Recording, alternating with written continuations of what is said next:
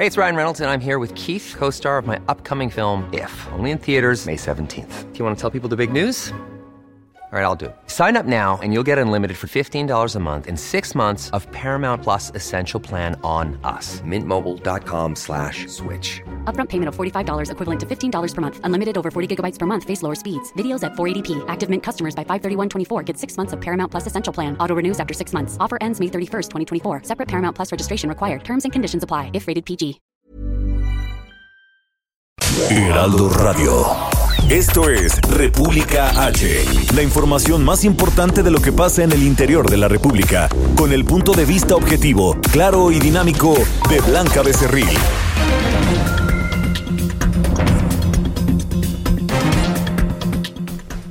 Hola, muy buenas tardes. Son las 12 del día en punto de este miércoles 30 de octubre de este año 2019. Yo soy Blanca Becerril. Esto es República H aquí por el Heraldo Radio. Quédese conmigo que en los próximos minutos le voy a dar toda la información más importante generada hasta este momento de lo que ha pasado en las últimas horas en el territorio nacional para que usted esté, por supuesto, bien informado y vaya que, como siempre, hay mucha información. Y hoy en la conferencia matutina del presidente Andrés Manuel López Obrador, allá en Palacio Nacional, pues se dieron los pormenores, la bitácora hora por hora de lo que sucedió hace dos semanas allá en Culiacán, Sinaloa, con este eh, pues enfrentamiento donde eh, se detuvo y después se dejó en libertad a uno de los hijos de El Chapo Guzmán y me refiero a Ovidio Guzmán. Le voy a tener los detalles de lo que dijo el secretario de la Defensa Nacional, que le digo, pues fue muy puntual en decir minuto a minuto pues cómo fue este operativo y es que eh, también el presidente Andrés Manuel López Obrador decía nuevamente, reiteraba que este operativo, eh, pues sí, había sido fallido, pero que... Eh, esto no ponía, por supuesto, en riesgo la seguridad de los mexicanos ni tampoco su estrategia en materia de seguridad. Decía él que su gabinete actúa con eficiencia y también de manera responsable. Por eso, en cierto momento se tomó la determinación de dejar en libertad al hijo del Chapo Guzmán para que las cosas pues se tranquilizaran allá en Sinaloa, donde muchos en redes sociales incluso subían imágenes que parecía Bagdad o que parecía Siria por estos incendios a vehículos y por eh, pues estos destrozos que habían hecho y que habían provocado las personas afines a el hijo de El Chapito. Bueno, pues sobre esto le voy a informar. Además hay información importante de lo que ha pasado en las últimas horas con el presidente municipal de Valle de Chalco, porque eh, no se reporta eh, pues fuera de peligro, sino se reporta grave. Le vamos a tener también los detalles. Bueno, recuerde que nos puede seguir en nuestras redes sociales. En Facebook estamos como El Heraldo para sentir que le estoy hablando y que le estoy viendo a los ojos y le estoy dando la información, pues no, me la ponen allá arriba, pero ya estamos trabajando en eso. Oiga, recuerde que también nos puede escuchar aquí en la Ciudad de México en el 98.5 de FM, en Guadalajara, Jalisco por el 100.3 de FM, en San Luis Potosí por el 93.1, en Tampico por el 92.5, en Reynosa por el 103.3 de FM y en Villahermosa, Tabasco por el 106.3 de FM de igual manera y espero, como ya se lo he venido comentando en las últimas eh, semanas, pues darle muy pronto la noticia de que ya nos escuchamos en más estados del país, como por ejemplo en Acapulco Guerrero, este paraíso que nos queda bien cerquita de la Ciudad de México, que por lo regular cuando uno tiene ganas de desestresarse, pues agarra su coche o agarra un avión, eh, pues saca de la alcancía unos pesitos y se va a disfrutar del sol, la arena y el mar, diría un cantante bien famoso mexicano. Pero bueno, sin más por el momento, ya acabé con mis avisos parroquiales. Vamos a un resumen de noticias. En resumen. Luego de que fue detenida en Londres, Karime Macías, esposa del ex gobernador de Veracruz, Javier Duarte, pagó una fianza de 150 mil libras, lo que equivale a 3 millones 689 mil pesos, para poder enfrentar su proceso en libertad. Desde Palacio Nacional, el secretario de la Defensa Nacional, Luis Crescencio Sandoval, dio a conocer la relatoría del operativo que se llevó a cabo en Culiacán, Sinaloa, para detener a Ovidio Guzmán López, hijo del Chapo Guzmán. Por su parte, el secretario de Seguridad y Protección Ciudadana, Alfonso Durazo, dijo que la razón para abandonar las acciones fue proteger la vida de personas inocentes. Escuche. Lo que pudo haberse convertido en un episodio de guerra y derramamiento de sangre inocente se resolvió privilegiando el retorno a la paz y la tranquilidad de la población como habíamos sido instruidos por el señor presidente antes de que tomara su vuelo a Oaxaca. Ninguna organización delictiva, por más pertrechada que esté, es más poderosa que el Estado mexicano en términos bélicos. Habría sido fácil recurrir a un combate de exterminio y al final de cuentas habríamos ganado. Pero ¿a qué costo? Bueno, pues ahí lo tenemos e integrantes del Movimiento Nacional Taxista anunciaron que en su reunión con el subsecretario de Gobernación, Ricardo Peralta, se acordó implementar operativos en los aeropuertos en contra de los conductores de plataformas digitales. Y sobre este tema, en entrevista con el Heraldo de México, Ricardo Peralta destacó la implementación de esas acciones, descartó, dijo que no son reales, la implementación de esas acciones porque no existe una regulación para el servicio privado de pasajeros en zonas federales. Es decir, pues eh, desmintió lo que eh, los integrantes del Movimiento Nacional Taxista habían anunciado sobre un operativo federal para, eh, pues, más bien en contra de las plataformas digitales de este servicio de taxi privado. En información internacional, el presidente de Chile, Sebastián Piñera, informó que su país ya no será sede, del Foro de Cooperación Económica Asia-Pacífico y de la quinta Conferencia de las Naciones Unidas sobre el Cambio Climático para solucionar las demandas sociales producidas por las protestas de las últimas semanas. Y el presidente de Turquía, Recep Tayyip Erdogan, anunció que su país no dudará en volver a implementar su operativo de vigilancia en el noreste de Siria si los kurdos no abandonan el área o si continúan con sus ataques en contra de las fuerzas militares turcas. La nota del día. Bueno, comenzamos con toda la información y es que eh, pues hace dos semanas eh, se llevaba a cabo este operativo eh, allá en Culiacán, Sinaloa, donde pues mucho se ha especulado. El gobierno federal primero pues nos planteaba una versión, después nos planteaba otra y había contradicciones en estas mismas versiones que incluso el secretario de, de Seguridad, Alfonso Durazo, el de Seguridad y Protección Ciudadana, que es correctamente su cargo, Alfonso Durazo, pues incluso en algunas eh, ocasiones decía que había sido un operativo eh, de manera eh, pues casual de estos operativos que normalmente y cotidianamente se hacen en algunos puntos complicados de la República Mexicana en materia de delincuencia organizada y narcotráfico. Después se especuló que pues la detención de Ovidio Guzmán, el hijo de Joaquín El Chapo Guzmán, pues había sido totalmente casual porque incluso se lo habían encontrado en un puesto casi casi que dicen comiendo taquitos o comiéndose unos mariscos. Bueno, pues para acabar con todas estas versiones, con todas estas especulaciones, hoy por la mañana en la conferencia matutina del presidente Andrés Manuel López Obrador, pues ya se dieron los pormenores, el minuto a minuto, la cronología de qué fue lo que sucedió durante ese jueves allá en Culiacán, Sinaloa. Esto lo hacía el secretario de la Defensa Nacional, Luis Crescencio Sandoval, quien él daba a conocer eh, pues este minuto a minuto del operativo fallido, porque sí han reconocido que fue un operativo fallido allá en Culiacán, Sinaloa, donde se dejó libre a Ovidio Guzmán, el hijo del Chapo. Escuchemos cómo lo decía esta mañana a las 15.45 se informa al señor presidente por parte del Gabinete de Seguridad. A las 15.47 hay reunión de vehículos con personas armadas en actitud hostil. A las 15.50 se reportan vehículos con gente armada rodeando las bases militares en Cozalá, Costa Rica, El Fuerte, así como retención de personal militar. A las 16.45 el señor presidente menciona que el Gabinete de Seguridad dará un informe. A las 17.04 se registran agresiones a instalaciones y fuerzas eh, militares en diferentes puntos de la ciudad y fuga masiva de los reos en el penal de Aguaruto. A las 18.49 se determina retirar a las fuerzas que estaban realizando la operación. Pues ahí está el minuto a minuto de cómo eh, se llevó a cabo este operativo fallido allá en Culiacán, Sinaloa.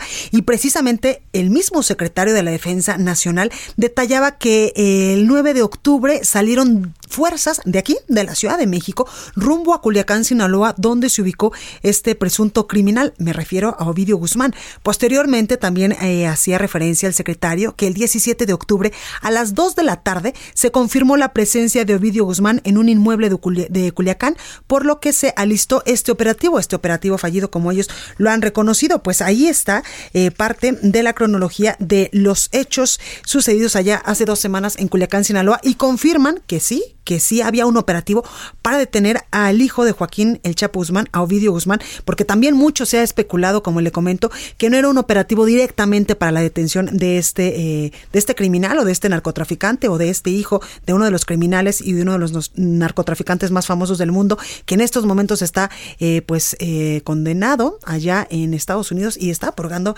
evidentemente su pena. Bueno, pues admiten que sí, había este operativo desde el 9 de octubre cuando salieron estas Fuerzas eh, Armadas hacia Culiacán, Sinaloa, para llevar a cabo este, esta acción. Y ante, eh, pues, todo esto que han dicho eh, pues muchos muchos bueno el secretario de Estado eh, de la Secretaría de Defensa Nacional y también el secretario de eh, Seguridad. También se ha dicho que durante esta conferencia matutina donde dieron los pormenores, la cronología, pues no se presentó o no se dijo exactamente eh, pues la hora ni la circunstancia en que fue liberado el presunto narcotraficante Ovidio Guzmán y es que en esta relatoría pues el último dato que da el secretario de la Defensa Nacional es el de las 1849, 1845 donde pues ahí él eh, dice que toma la decisión de gabinete de eh, pues retirar a las fuerzas que realizaban esta operación y a las 17, a las 19, 17, es decir, a las 7 de la noche con 17 minutos, la estructura delictiva libera a un primer oficial y a la cuarta tropa, pero no se estipula pues cuándo fue eh, liberado este presunto narcotraficante. En el informe presentado durante esta conferencia matutina del presidente Andrés Manuel López Obrador, solo se detalla que pues a las 18 49, y como le digo, 19.49 hora del centro del país. Por decisión colegiada, pues se dice que se van a retirar estas, estos eh, cuerpos de seguridad allá en este operativo. Y el último hecho reportado en la cronología fue precisamente la liberación de un oficial, pero no dice, pues, cuándo se liberó a el hijo de Joaquín El Chapo Guzmán. Bueno, ¿Y qué era eh, pues lo que decía Ovidio Guzmán al momento de su detención? Porque también en esta conferencia matutina el secretario de la Defensa Nacional mostró el video exacto de la detención del hijo del Chapo. Vea usted. Ahí es donde está haciendo la, la llamada. Diles que paren todo. Ya. ya. Un poquito más de visibilidad. Ya. Eh, ya paren todo, ya paren todo. Ya, ya me entregué. Ya paren todo. Eso es lo, lo que está eh, estableciendo él en el teléfono. Tranquilo, que se retire. Ya esto. Pero ya dígales, pues ya, ya no quiero, ya, ya, ya no quiero que, que, que, que haya más. Hey, Ovidio, páralo. ya no quiero que haya desmadre, por favor. Y es que este es el audio preciso cuando eh, Ovidio Guzmán pues se le detiene en esta casa eh, allá en Culiacán, Sinaloa. Primero pues es evidentemente resguardada por estos elementos de las Fuerzas Armadas. Después sale una señora, se puede ver en este video, atrás de ella Ovidio con una arma que se la da a un, a un chico que está justo al lado de la puerta. Sale Ovidio eh, Guzmán de esta propiedad, ahí lo detienen, lo ponen pues frente a la pared con las manos arriba como se hace en cualquier detención y ahí es cuando le dan la indicación de que, ok, perfecto, ya estamos contigo, por favor, detén toda esta ola de violencia que está sucediendo en estos momentos en Culiacán. Y ahí es el preciso momento que usted acaba de escuchar cuando Ovidio Guzmán eh, pues le habla a uno de sus hermanos y también a gente cercana a él para que eh, pues detengan toda esta violencia que estaba sucediendo en esos momentos en el momento de su detención allá en Culiacán. Parte de este audio que hoy presentaron también en la conferencia matutina. Y al respecto el secretario de Seguridad Pública y Protección Ciudadana Alfonso Durazo pues también hablaba y tenía voz en esta conferencia y ahí afirmaba que un tropiezo táctico, así lo ha llamado a él, a este operativo fallido allá en Culiacán, Sinaloa, un tropiezo táctico como este, dice él, no invalida toda la estrategia en materia de seguridad que aplica el gobierno federal. En esta conferencia de prensa allá en Palacio Nacional, el funcionario federal pues advirtió la dura crítica que ha recibido la actual administración del presidente Andrés Manuel López Obrador en el poco tiempo que lleva por este caso, el caso de Culiacán, pero también pidió no no, sobre, no sobredimensionar lo ocurrido. Escuchemos cómo lo decía Alfonso Durazo esta mañana. Nunca como ahora, en todo lo que va de su corta existencia, nuestro gobierno había sido objeto de tan dura crítica como en el tema de Culiacán. Esos violentos acontecimientos fueron propiciados por una acción precipitada. Cabe reconocerlo con toda honestidad. Merece ciertamente una crítica, pero no así la estrategia general de seguridad. Sin afán de justificarnos, siempre hay probabilidades de que un operativo de esta naturaleza salga mal, un tropiezo táctico no invalida la estrategia de seguridad en su totalidad.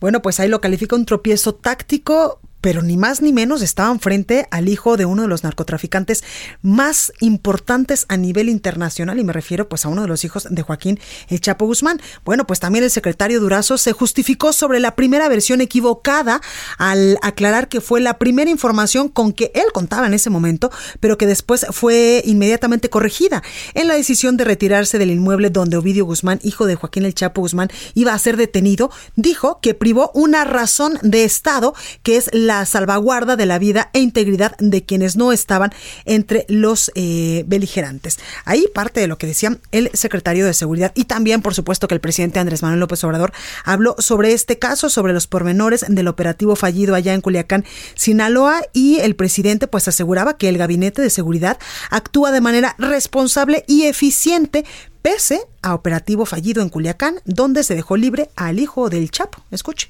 los integrantes del Gabinete de Seguridad han actuado de manera responsable, que me siento muy apoyado, muy protegido por ellos y desde luego por las instituciones que garantizan la paz y la tranquilidad en el país. Me siento apoyado, respaldado por la Secretaría de la Defensa, por la Secretaría de Marina, por la Secretaría de Seguridad Pública y sus titulares. Y están actuando de manera eficiente, leal, con honestidad.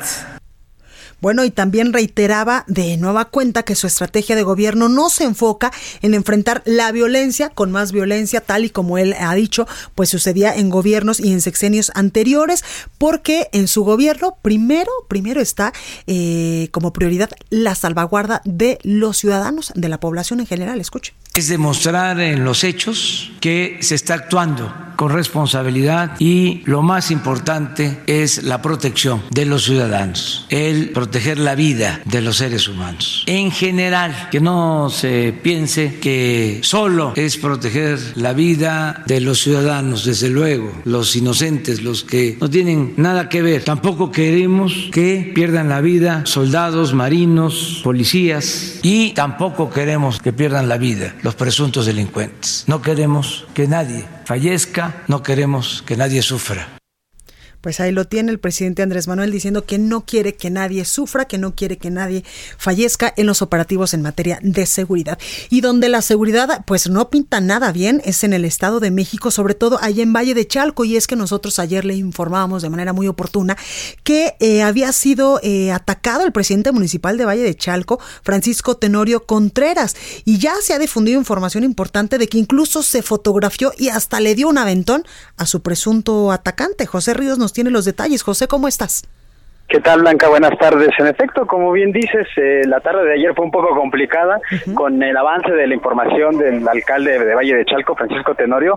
Pues bueno, para la tarde de ayer, el fiscal del Estado de México, Alejandro Sánchez, realizó una conferencia de prensa en el Centro de Alta Especialidad de Iztapaluca, pues donde dio los pormenores de esta situación. Lo que sucedió ayer, Blanca, fue que el alcalde estaba realizando un recorrido de limpieza urbana en, el en un fraccionamiento de la localidad cuando terminó este evento, pues se acercaron muchas personas a hacerle peticiones al alcalde, lo cual pues él siempre accedía, y entre ellos dos adolescentes quienes le pidieron tomarse una fotografía con él, del alcalde dispuesto, se las tomó, y cuando termina este evento, este pues el alcalde se retira del lugar junto con su chofer y su secretario. Unos metros más adelante del fraccionamiento, este, los mismos, uno de estos dos jóvenes con los que se fotografió, pues le pidió una ventana al alcalde porque ellos iban con dirección hacia el Palacio Municipal. El alcalde accedió con todo gusto y pues no pasaron ni dos minutos cuando este personaje intentó disparar al, bueno, disparó al alcalde y a su asistente, lo cual le dejó una herida de bala en la cabeza del alcalde y fue trasladado de emergencia hasta el hospital de alta especialidad de, Iztapaluca. Eh, ahorita hasta el momento de esta mañana el gobierno del Estado de México informó pues que el alcalde sigue en una condición muy grave, pues este tiene fue operado de una craneotomía descompresiva para que bajara su edema cerebro del cerebro causado por la herida de proyectil de alarma. Esto nos comentó el secretario de Salud Gabriel Ochoa Cuevas y por último pues comentarte que pues la, la situación es que si el alcalde sobrevive a este ataque, pues será una rehabilitación muy, muy complicada, será muy lenta y pues bueno, todavía seguimos a la espera de cómo evolucionan estos ocho. Exactamente, y es que apenas hace 15 días, ¿verdad, eh, José? En un recorrido que hacía incluso también por varios municipios mexiquenses, pues él eh, decía que había bajado los índices de inseguridad y también eh, pues algunos delitos de alto impacto allá en su municipio. Es correcto, de hecho hasta el presidente Andrés Manuel López Obrador ya ha acudido al municipio dos ocasiones en donde pues igual de la misma manera se estaba este, destacando el avance en seguridad, pero también él, como te comentaba en la tarde de ayer, él ya había denunciado amenazas contra su persona. Pues, Exacto. ahí lo tenemos, José Ríos. Gracias por esta información y continuamos al pendiente de lo que resulte eh, pues en el estado de salud del presidente municipal. Seguimos pendientes, la Gracias. Y sobre este tema, hace unos minutitos, el gobernador del Estado de México, Alfredo del Mazo, en un evento que él tuvo el día de hoy, por la mañana, pues hablaba sobre lo acontecido el día de ayer allá en Valle de Chalco Solidaridad. Escuchemos al gobernador del Estado de México, Alfredo del Mazo. Expresamos nuestra solidaridad a los familiares del alcalde, así como a sus colaboradores y a los habitantes de ese municipio. La Fiscalía del Estado ha estado eh, llevando a cabo las investigaciones para esclarecer estos hechos y dar con los responsables. El gobierno del Estado de México ha brindado desde el primer momento toda la ayuda posible frente a estos acontecimientos y la Fiscalía General de Justicia del Estado practica las diligencias periciales correspondientes y continuará con la integración de la carpeta de investigación para dar con los responsables.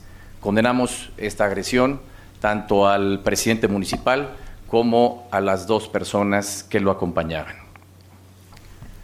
Y estaremos eh, a través de la Fiscalía dando la información correspondiente de los avances de esta investigación. Pues ahí tenemos al gobernador del Estado de México, Alfredo del Mazo, por supuesto que dando las condolencias, pero sobre todo condenando este ataque al presidente municipal de Valle de Chalco, Francisco Tenorio Contreras, y también enfatizando que la Fiscalía del Estado pues estará a cargo de esta investigación. Pero ¿por qué eh, pues Valle de Chalco es una de los lugares más complicados en materia de seguridad en el Estado de México, pues mire, le voy a dar algunos datos. En los primeros seis meses de este año, de este 2019, la Procuraduría Mexiquense ha abierto 44 averiguaciones previas por homicidio tan solo en Valle de Chalco, un municipio de apenas 45 kilómetros cuadrados, pero que destaca por la inseguridad en sus calles. En este mismo periodo, en estos primeros seis meses del año, se abrieron también 1.751 investigaciones por todo tipo de robos, un promedio de 10 robos diarios. También se iniciaron 31 investigaciones por violación simple y equiparada y 24 por abuso sexual y dos más por feminicidios. A partir de la actual administración se registra una contención en el robo de vehículos, pero del año 2018 a 2019 se registra una disminución en el robo de vehículos que pasó de 1.253 en los primeros nueve meses del 2018 a 930 en el mismo periodo del 2019, que era parte de lo que eh, pues presumía hace 15 días este eh, presidente municipal Francisco Tenorio que hoy está en terapia intensiva por una agresión, por un balazo que le dieron en la cabeza el día, el día de ayer en este acto que ya nos comentaba José Ríos. Y también comentarle que en los primeros nueve meses del año el Estado de México ocupa 2.591 homicidios, acumula en estos nueve meses, de los cuales 33.532 ocurridos pues a nivel nacional. A nivel del secuestro suma 151 casos frente a los 1032 registrados también en todo el territorio nacional.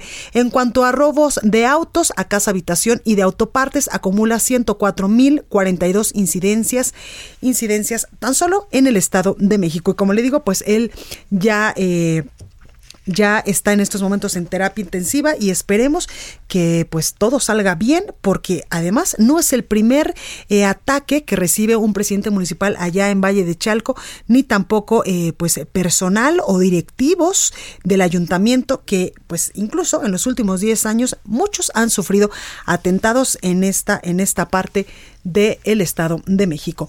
Vamos a más información y la Secretaría de Administración, ahora vamos a Puebla, reservó la bitácora de vuelos de los helicópteros propiedad del gobierno poblano por motivos de seguridad nacional, particularmente por temor al desplome de una aeronave por algún atentado. Y es que hay que recordar que el pasado 24 de diciembre del 2018, derivado de un, eh, pues no de un atentado, pero sí del desplome de una aeronave, pues lamentablemente perdieron la vida la gobernadora en ese momento momento Marta Erika Alonso y también su esposo eh, Rafael Moreno Valle, quien también había sido gobernador de la entidad. Esta decisión contrasta con el anuncio del gobierno y del gobernador Miguel Barbosa, quien el 10 de septiembre apenas ofreció eliminar más de 3.000 acuerdos de reserva de dependencias públicas para privilegiar, por supuesto, el principio de máxima publicidad. Esta es información que se está generando en estos momentos en Puebla. Ahora vamos con el sacapuntas de este miércoles. Yo soy Blanca Becerril.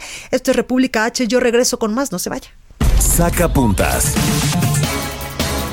Todo está listo para que este miércoles haya nuevo titular de la CNDH. En el Senado prevén votar la terna compuesta por Rosario Piedra, José de Jesús Orozco y Arturo Peinbert, porque ya el jueves debe estar publicado a quien se eligió. Nos hacen ver que los tres tienen grandes posibilidades, pero el consenso con las bancadas está en los últimos dos. Se puso creativo el gobernador de Nuevo León, Jaime Rodríguez, ante preguntas sobre el incremento de feminicidios en la entidad que dice gobernar. Hablan de feminicidios y no hablamos de hombricidios, dijo el mandatario para salir del paso. Para rematar mencionó que, así como hay mujeres asesinadas, también hay mujeres implicadas en crímenes. Continúa escuchando a Blanca Becerril con la información más importante de la República en República H. Regresamos. Escucha la H. Heraldo Radio. Estamos de regreso con la información más importante de la República en República H con Blanca Becerril, transmitiendo en Heraldo Radio. En resumen. El gobernador de Coahuila, Jorge Juan Torres, el exgobernador de Coahuila, Jorge Juan Torres, fue extraditado a los Estados Unidos, donde será juzgado por asociación delictuosa para cometer lavado de dinero y fraude por 8.8 millones de dólares. Este es el exgobernador de Coahuila. Luego de que el estado de Nuevo León ha registrado un crecimiento en el caso de feminicidios, el gobernador Jaime Rodríguez Calderón el Bronco cuestionó por qué cuando un varón se asesina, pues no se habla de un homicidio como en el caso de las mujeres. Ay, Bronco, escuchemos. ¿Cuáles son las razones, el por qué una mujer es asesinada? Hay muchos casos porque se están dedicando a la venta de droga. Se han metido al tema este del narcomenudeo. El tema es feminicidios, hablan de feminicidios y no, hablamos de homicidios. Si se ve común que un hombre cometa un delito, o sea asesinado o ejecutado, y hoy tenemos este flagelo que es el feminicidio. De acuerdo con la organización Observatorio de Prisiones, Baja California es la entidad con mayor índice de personas privadas de su libertad a nivel nacional, con 323 reclusos por cada 100.000 habitantes. Un grupo de personas de Ciudad Nezahualcóyotl, en el Estado de México, bloquearon dos avenidas principales del municipio para manifestarse en contra de un supervisor de escuelas primarias quien es acusado de violación en agravio de una menor de edad. Diputados del Congreso de Puebla y del Instituto Electoral Local plantearon que para el año 2021 se concrete una reforma electoral que permita flexibilizar los requisitos para acceder a una candidatura independiente por algún cargo público y la revista Convenciones Latinoamericanas reconoció a Cancún como el mejor destino de playa de la región, mientras que el Consejo de Promoción Turística de Quintana Roo logró la distinción de mejor organización de gestión de destinos.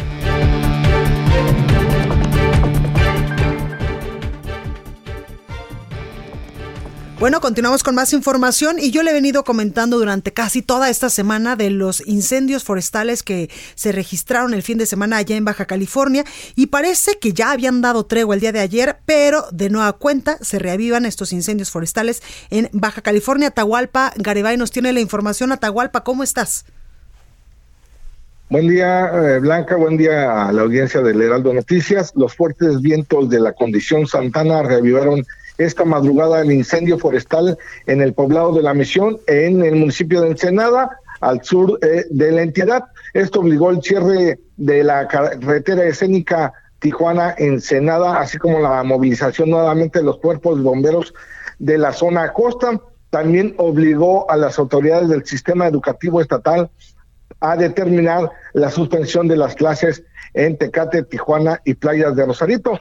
En Tecate, una de las zonas más altas de Baja California, se reportan ráfagas de viento de 30 a 50 millas por hora que han derribado postes eh, de energía eléctrica espectaculares, cierto tipo de anuncios alternos que eh, se utilizan para promocionar a diferentes marcas y empresas. Los reportes de la Dirección de Protección Civil indican que el incendio se reavivó en el kilómetro 68 en la carretera federal a la altura del poblado conocido como La Fonda. Justamente fue esa zona una de las más devastadas por el fuego la semana anterior y después de varios días fue controlada por los voluntarios de la Comisión Nacional Forestal, de la Dirección de Protección Civil y del Cuerpo de Bomberos de Ensenada.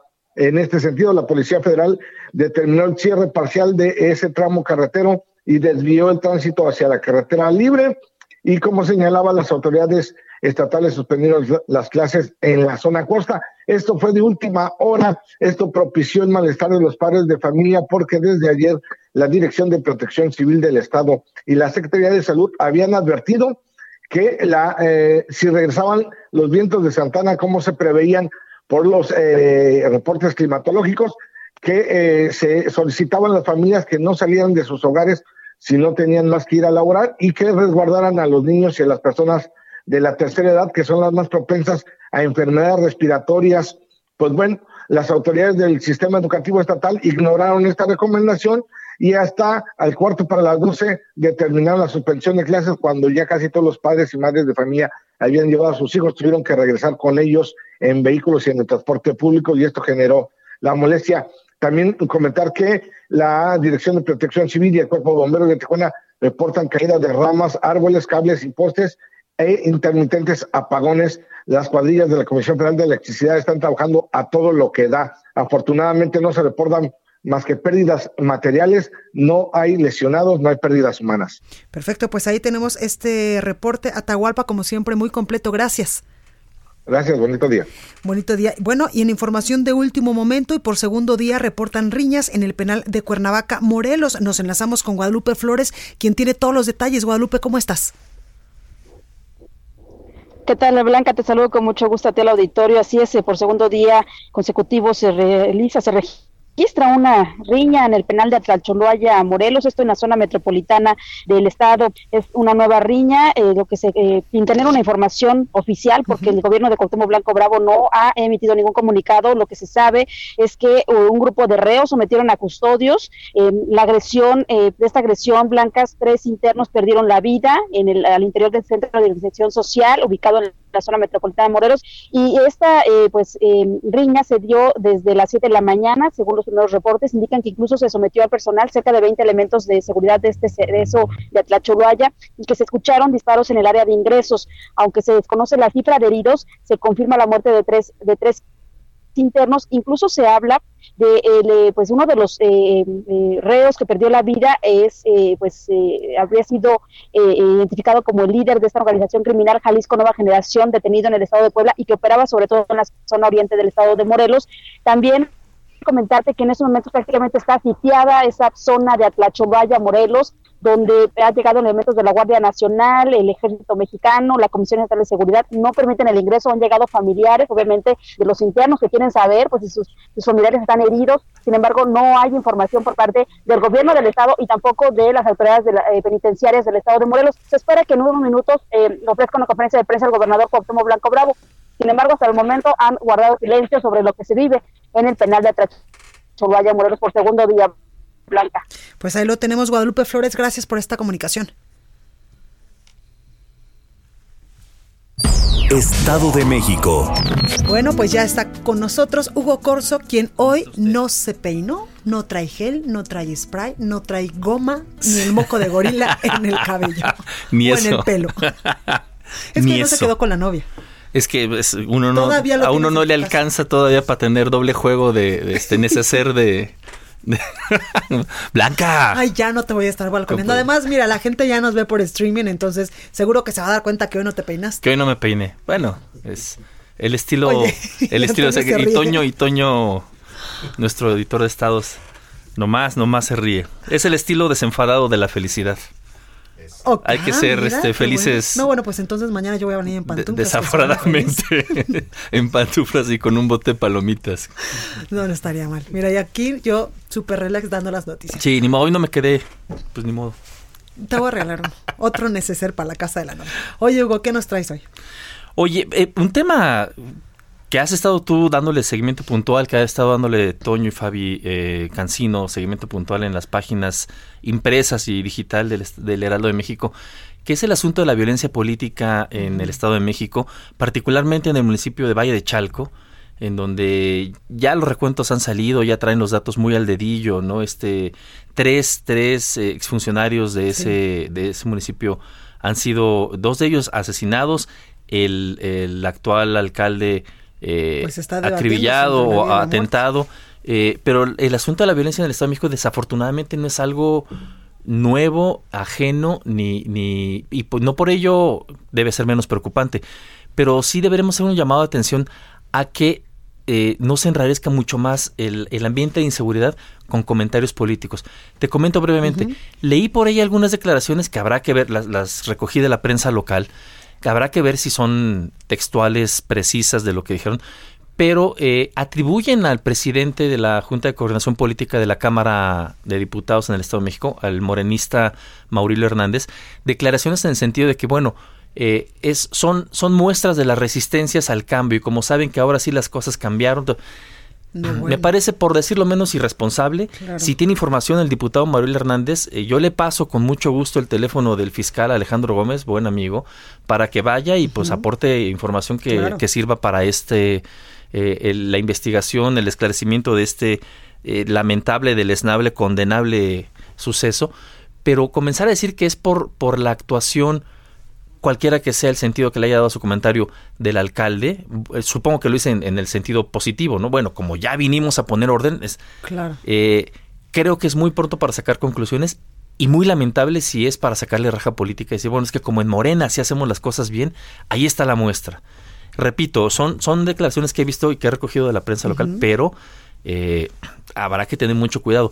Hay, eh, sería tanto como darle voz a, a otras eh, expresiones que hay en los, en los microgrupos internos de Morena que no existen, en las microtribus de Morena que no existen, que dicen, eh, otros que dicen, bueno, este, eh, puede ser que no apunte hacia afuera, hacia el crimen organizado, puede ser que tenga que ver más bien con el enrarecido clima político interno que tiene el partido.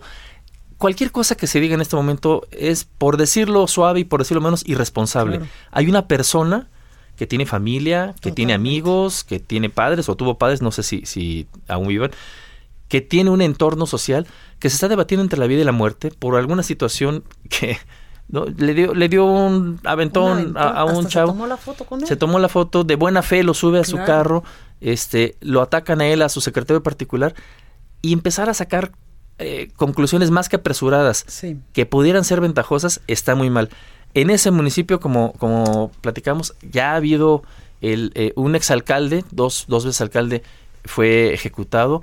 eh, otro otro alcalde es Toño, eh, Candidato eh, a candidato, diputado, candidato a aquel diputado en momento, 2015. este, Miguel Luna Murguía fue este, asesinado en 2015 cuando estaba de- cuando estaba cuando era candidato el entonces diputado Miguel Luna Murguía del PRD fue asesinado en un atentado. Así es. Efectivamente. Pero ¿qué pasa entonces Solo en Chalco. Chalco?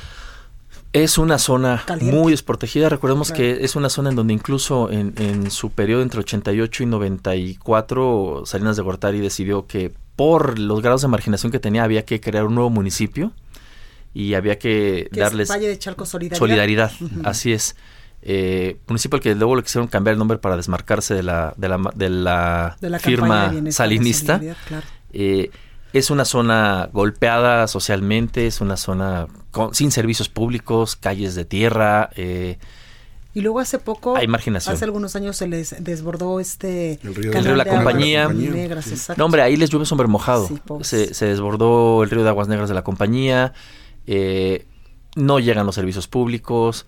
En fin, no podríamos asegurarlo, sería, te digo, irresponsable, pero sí, sí hay, hay grupos del crimen que operan en esa parte del Estado de México, en el oriente, eh, pero eh, quién sabe si, si, vaya por ahí la cosa. El, asunto es que lo más responsable en este momento es aguardar a, saber cuál es el estado de salud del alcalde de, su particular y después dejar que las autoridades hagan lo que, lo que tengan que hacer y ya después eh, que platiquen, que comenten, pero decir que es por el trabajo que hacen los diputados, los alcaldes de un partido u otro y que por eso lo están queriendo acallar, es de lo más reprochable. Sí, sí, sí. Pues ahí lo tenemos. Hugo Corso, gracias. Gracias a ti, Blanca. Mañana te traigo el necesario. Mañana me pongo moco de gorila.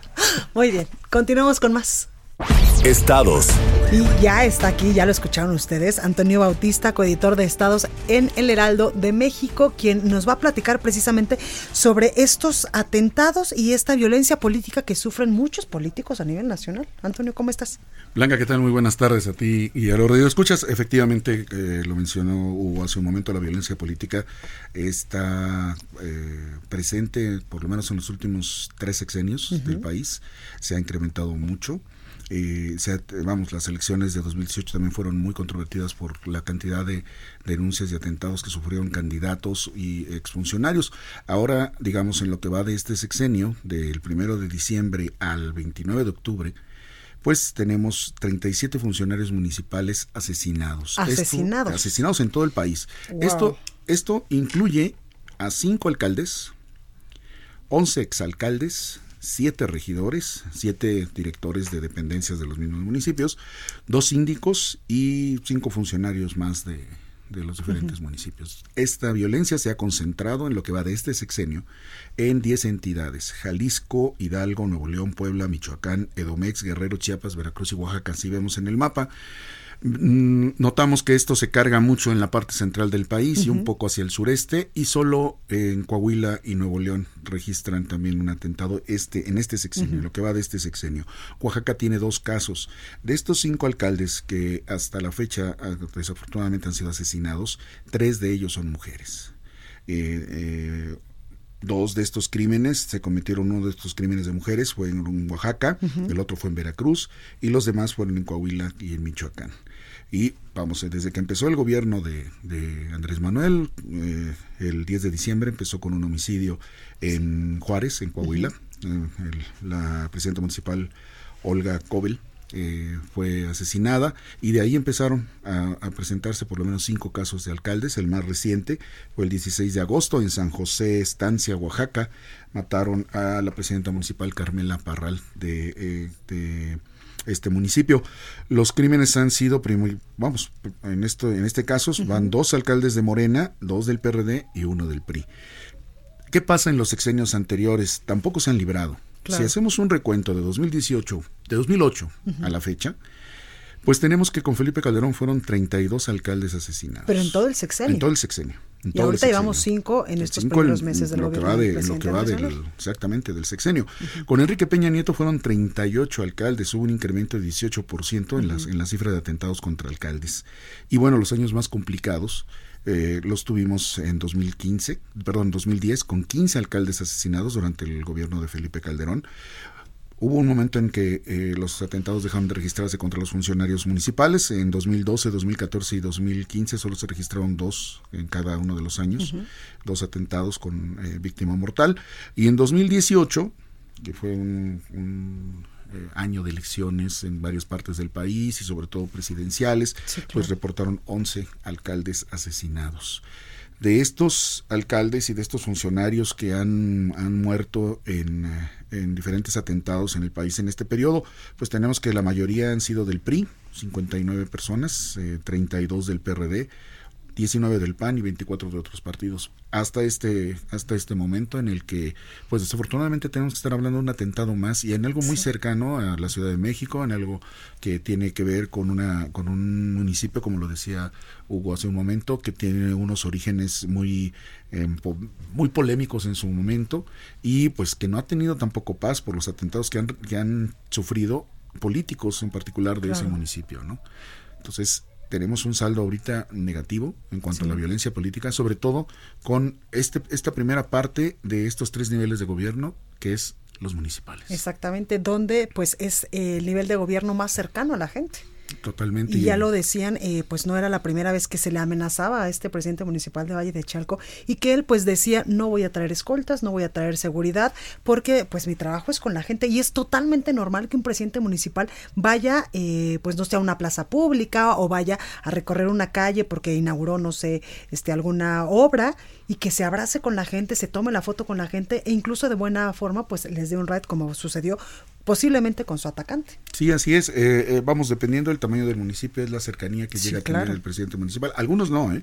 Algunos sí son muy cerrados a, salir, a tener contacto con la gente. Solo se les ve en algunos actos en particular. Algunos se esconden, sobre todo cuando los niveles de violencia o de inseguridad en sus municipios eh, son muy elevados tienden a ocultarse, ¿no? Tienden a, y sobre todo defenderse de, y buscar pretextos para esa, esa violencia en, municipios, como ocurre en aquellos donde hay presencia de delincuencia organizada y que dicen que eh, pues son asuntos federales, cuando en realidad pues este primer nivel de, gobierno pues es el que tiene que estar atendiendo las necesidades primarias de la Totalmente, pues ahí lo tenemos. Antonio Bautista, gracias por estar con nosotros. Blanca, muchas gracias a ustedes, muy buenas tardes. Buenas tardes. El análisis.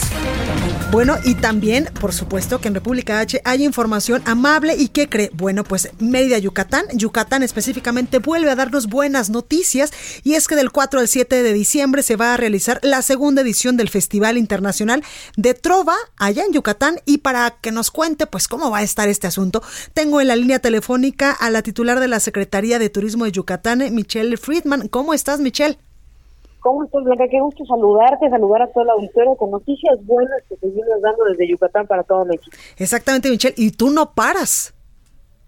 No terminas con lo de los premios Nobel, después ya viene otro evento increíble allá en Yucatán y ahora del 4 al 7 de diciembre viene este festival internacional. Cuéntanos de qué se trata. Estamos contentos. Fíjate que hace un año que recién empezó la administración que cabeza el gobernador Mauricio Vila, decidimos que los, los festivales han sido un gran vehículo de promoción turística en otros destinos y queríamos traer festivales también a, Yucatán que nos ayudaran a traer más turismo. Empezamos con el Festival Internacional de la Trova. ¿Por qué? Porque es un género intrínseco a la cultura yucateca. No hay trova sin, sin, sin Yucatán. Yucatán en sus plazas, en su historia cultural, en su talento, está lleno de este género tan, tan atractivo y no hay muchos festivales de trova en el país. Así es que decidimos traer la, la primera edición del Festival Internacional de la Trova hace un año, que fue todo un éxito, y ahora vamos con la segunda edición que reúne de manera inédita a los grandes de la trova. Viene Silvio Rodríguez, que no ha venido a nuestro país en más de cinco años, viene Caetano Veloso, viene Pablo Milanés, viene Natalia Lafourcade y un cartel muy interesante de talento también local eh, o de otros sitios como Kevin Johansen, por ejemplo, eh, como Marisa Moore. Y bueno, el, el, el, cartel va a estar muy, muy interesante para que nos visiten personas de todo el país. Exactamente, Michelle. ¿Dónde será específicamente este festival? ¿Cuánto cuestan los boletos? ¿Todavía hay para que podamos comprarlos? Por supuesto, tenemos distintas sedes, al igual que el año pasado, tenemos algunos teatros activados, el, el Museo de la Música también tendrá algo de conciertos, el Paseo 60, algunas haciendas, y el escenario principal estará en el Estadio Cuculcán, el estadio de béisbol, donde se presentarán estos grandes de la trova que te menciono, Caetano Veloso, Pablo Milanés, Silvio Rodríguez, Natalia Lafourcade, todavía hay boletos, la página es festivalinternacionaltrova.com. Oye, Michelle, ¿y qué sigue después? Porque yo con todos estos festivales y con todas estas eh, pues atracciones que le estás dando al estado de Yucatán es cuando digo, con razón mis amigos se quieren ir a vivir a la ciudad o a uno de los estados más seguros del país. Te, cuento que vamos muy bien aquí en turismo, estamos creciendo por arriba del 17,5% en la llegada de visitantes, tenemos crecimiento en la conectividad aérea, marítima, ya anunciamos que vienen más de 50 cruceros nuevos al puerto de Progreso que también está completamente remodelado. Eh, viene el tianguis turístico el próximo año, vamos a hacer la vitrina turística de México para el mundo. Eh, en estos momentos se está llevando el Festival de las Ánimas, también un gran atractivo para Yucatán. Y ya lo mencionabas, tuvimos hace un mes la Cumbre Mundial de los Premios Nobel de la Paz, que nos puso en los ojos del mundo, que fue un evento emblemático, hermoso, que, puso a México con una muy buena historia en los ojos de, de varios países. Eh, justamente hoy entregábamos al Banco de Alimentos todos los alimentos recaudados durante el concierto de Ricky Martin, es decir, fue un concierto con causa. Y sí, creo que estamos dando muy buenas noticias, algo muy bueno está pasando en Yucatán, es un destino que lo tiene todo, gastronomía, naturaleza, cenotes, haciendas, ciudades coloniales, arqueología, cultura maya, eh, una gran gastronomía que, que, atrae a muchísimos visitantes, más el factor de seguridad que sin duda hace que cada vez más personas quieran visitar. Exactamente, y es como cómo le hacen, eh, Michelle, para mantener eh, pues este foquito de luz, este foco de tranquilidad y de paz en uno de los estados del país, cuando vemos, por ejemplo, casos como los de Culiacán, allá en Sinaloa. Bueno, yo creo que es algo que tenemos que agradecer y preservar muchísimo, y, y en esto creo que el arraigo eh, cultural que tienen los yucatecos por su tierra, por sus tradiciones, es un factor importantísimo. Y el que sigamos teniendo cultura, que sigamos teniendo turismo, pues no solamente es un motor de economía, sino también de bienestar social. Pues ahí lo tenemos nuevamente la invitación del 4 al 7 de diciembre para la segunda edición del Festival Internacional de la Trova allá en Yucatán. Así es, aquí los esperamos. Perfecto, Michelle Friedman, titular de la Secretaría de Turismo de Yucatán, gracias por esta comunicación para el Heraldo Radio. Gracias. Pues ahí lo tenemos, así que todos vamos a Yucatán, porque además tiene una gastronomía excepcional, súper rica, el clima está muy bueno, aunque a veces hace muchísimo calor, pero se puede, eh, pues se puede pasear por estas calles. Y qué le digo de, aparte de la, de la música y de esta gastronomía, pues también hay lugares impresionantes. Yo recuerdo que hace mucho tiempo que fui, incluso encontraron un cenote en un estacionamiento de un centro comercial, con eso le digo todo. Pero en fin, vamos ahora hasta Guadalajara, Jalisco, con nuestra compañera Mayeli Mariscal, que nos tiene información importante. Mayeli, ¿cómo estás? Hola, ¿qué tal, Blanca? Buenas tardes, buenas tardes a los radioescuchas. Así es, pues el secretario de Salud en el Estado el día de ayer reconoció que sí se empleó eh, producto caduco para la fumigación eh, para combatir el dengue en algunas casas.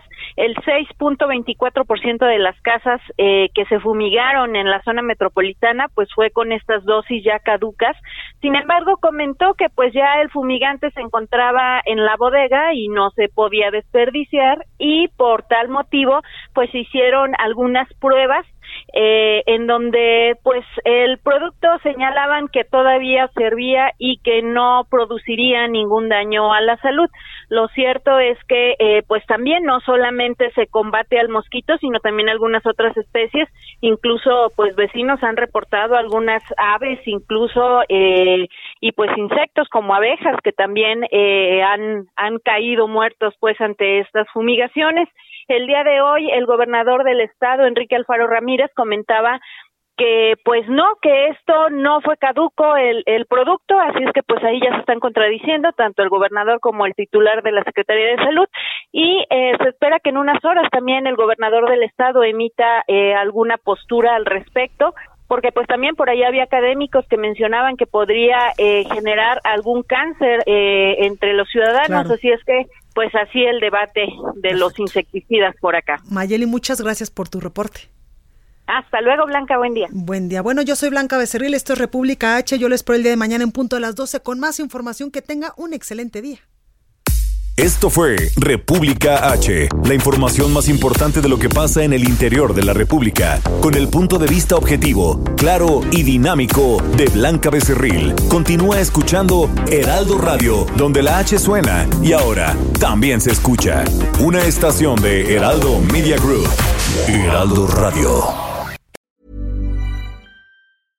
Imagine the softest sheets you've ever felt. Now imagine them getting even softer over time. That's what you'll feel with Bowl and Branch's organic cotton sheets. In a recent customer survey, 96% replied that Bowl and Branch sheets get softer with every wash. Start getting your best night's sleep in these sheets that get softer and softer for years to come. Try their sheets with a 30-night guarantee. Plus, get 15% off your first order at bowlandbranch.com. Code BUTTERY. Exclusions apply. See site for details.